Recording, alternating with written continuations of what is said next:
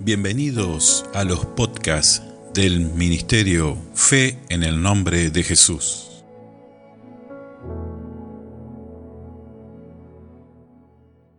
La vida de fe en Jesús. La fe es una medida que Dios repartió a cada uno, hombre mujer. La fe es un atributo que Dios entrega cuando te acercas a Él, pero debes creer en Dios, que Él existe. La palabra enseña en Hebreos 11:6, de hecho sin fe es imposible agradar a Dios. Todo el que desea acercarse a Dios debe creer que Él existe y que Él recompensa a los que lo buscan con sinceridad. En Juan 9:31, y sabemos que Dios no oye a los pecadores, pero si alguno es temeroso de Dios y hace su voluntad, a ese oye.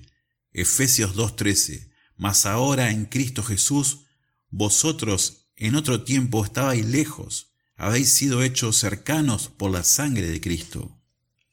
Efesios 2.8 Porque por gracia sois salvos, por medio de la fe, y esto no de vosotros, pues es un don de Dios. Escucha, puedes acercarte a Dios con todos tus errores, tus problemas, tus miserias, tus aflicciones, tus angustias, enfermedades. Sí puedes, si te acercas y crees, la fe que Dios te da empieza a edificar tu vida con la palabra.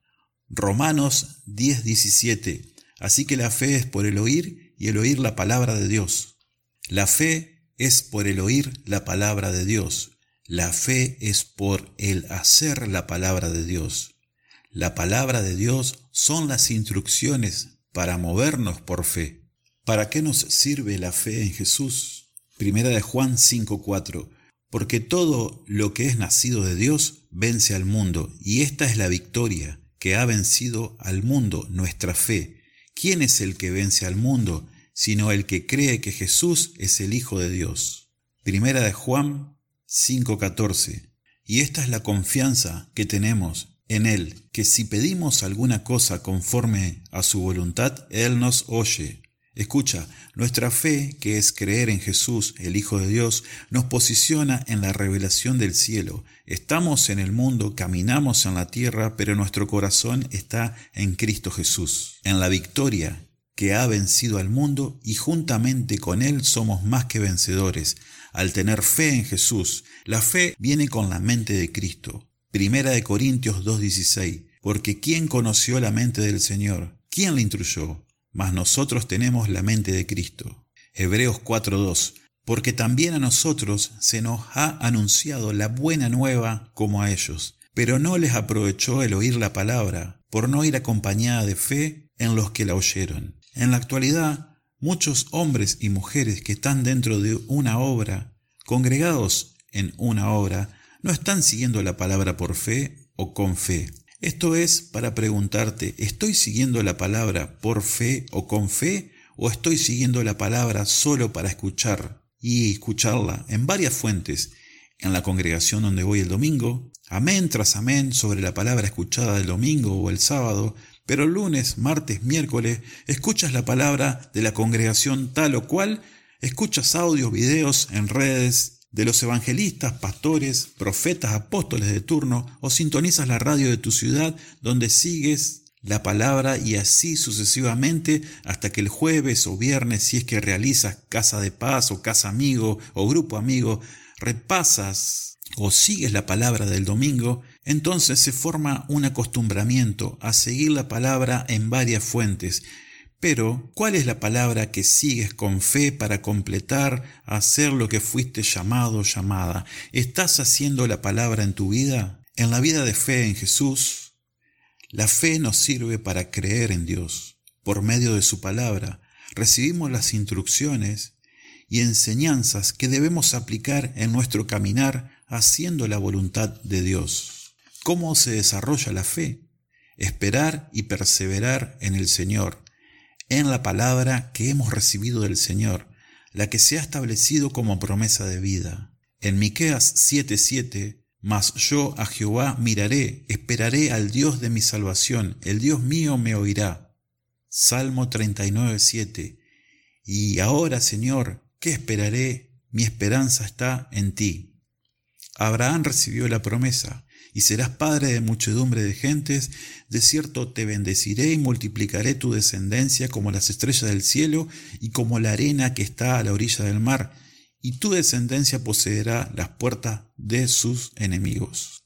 Y habiendo esperado con paciencia, alcanzó la promesa, en las cuales es imposible que Dios mienta. Para desarrollar una actitud de fe en la vida de fe en Jesús, una actitud davivosa y generosa hacia los demás, principalmente hacia los necesitados. Hay que desarrollar un espíritu generoso y davivoso con los que están desvalidos de los recursos para sobrevivir. La palabra dice en Hechos 20:35, más bienaventurado cosa es dar que recibir. En la vida de fe en Jesús hay un protocolo a seguir. Hay que ser generoso y davivoso. Hay que ser benigno y misericordioso. Hay que tener una vida desprendida de los bienes materiales, aprendiendo a ser generosos con lo que necesitan principalmente por aquellos que trabajan en predicar la palabra. Hay que ser dador alegre. Segunda de Corintios 9, del 7 al 8. Cada uno debe dar según lo que haya decidido en su corazón, y no de mala gana, o a la fuerza, porque Dios ama al que da con alegría. Dios puede darles a ustedes con abundancia toda clase de bendiciones, para que tengan siempre todo lo necesario, y además les sobre para ayudar en toda clase de buenas obras. También debemos tener un compromiso delante del Señor. Es la base de la construcción de una vida de fe en Jesús. Ninguno que poniendo su mano al arado mira atrás es apto para el reino de Dios. Lucas 9:62. Quien ara con una yunta de bueyes no puede trazar un surco recto si mira hacia atrás. ¿Qué requisito debemos completar para crecer y madurar en la fe? No se puede crecer en la fe si se tiene aunque sea un ápice de la estructura de pensamiento según a la región a la que pertenecemos, porque están viciadas, están construidas sobre un pensamiento filosófico, ateo, que te establece, te conduce, te lleva a levantarte en contra, en contra de Dios. Renovamos nuestros pensamientos según la palabra ha instruido. No es lo mismo conocimiento que instrucción. Cuando la Biblia dice que somos vasos de honra, no quiere decir que estamos llenos de conocimiento. La vida de fe crece en la medida en que tú haces la palabra. Exponerse a la palabra escrita de Dios, a la palabra transmitida por la revelación del Espíritu Santo directamente a la persona. En Romanos 2.13, sino que los hacedores de la ley serán justificados. Luego en Romanos 5 del 1 al 4, justificados pues por la fe, tenemos paz con Dios por medio de nuestro Señor y Cristo, por el cual también tenemos entrada por la fe a esta gracia, en la cual estamos firmes y nos gloriamos en la esperanza de la gloria de Dios, y no solo esto, mas aún nos gloriamos en las tribulaciones, sabiendo que la tribulación produce paciencia y la paciencia prueba, y la prueba esperanza. Tenemos dos formas de actuar. La primera es renunciar y desechar o quejarnos, lamentarnos por las experiencias que estamos pasando. Es la forma natural, es la forma que los estilos de vida han establecido. Cuando nosotros desechamos esa estructura de pensamiento y renovamos nuestra forma de pensar, ahí estamos conforme a la palabra en la vida de fe en Jesús. Hay impedimentos para el crecimiento de la vida de fe en Jesús se llaman estorbos. Y estos estorbos, uno de ellos es no hacer conforme a las instrucciones de la palabra. Mateo 7, del 24 al 27. Cualquiera pues que me oye estas palabras y las hace, le compararé a un hombre prudente que edificó su casa sobre la peña, y descendió lluvia, y vinieron ríos, y soplaron vientos, y combatieron aquella casa, y no cayó, porque estaba fundada sobre la peña. Y cualquiera que me oye estas palabras y no las hace, le compararé a un hombre insensato que edificó su casa sobre la arena. Y descendió lluvia, y vinieron ríos, y soplaron vientos, e hicieron ímpetu en aquella casa, y cayó y fue grande su ruina. Proverbios 4:13. Aférrate a la instrucción y no la descuides, ponla en práctica, pues es vida para ti. Una persona que no recibe las instrucciones o una persona que es falto de las instrucciones no avanza en la vida espiritual. Por lo tanto, la fe no se desarrolla. La práctica de la idolatría es un marcado estorbo en la vida de fe en Jesús. Efesios 5:5 Porque sabéis esto, que ningún fornicario o inmundo o avaro que es servidor de ídolos tiene herencia en el reino de Cristo y de Dios. Avaricia, que es idolatría. Colosenses 3:15. Mateo 6:24. Ninguno puede servir a dos señores porque aborrecerá al uno y amará al otro, o se llegará al uno y menospreciará al otro. No puede servir a Dios y a Mamón.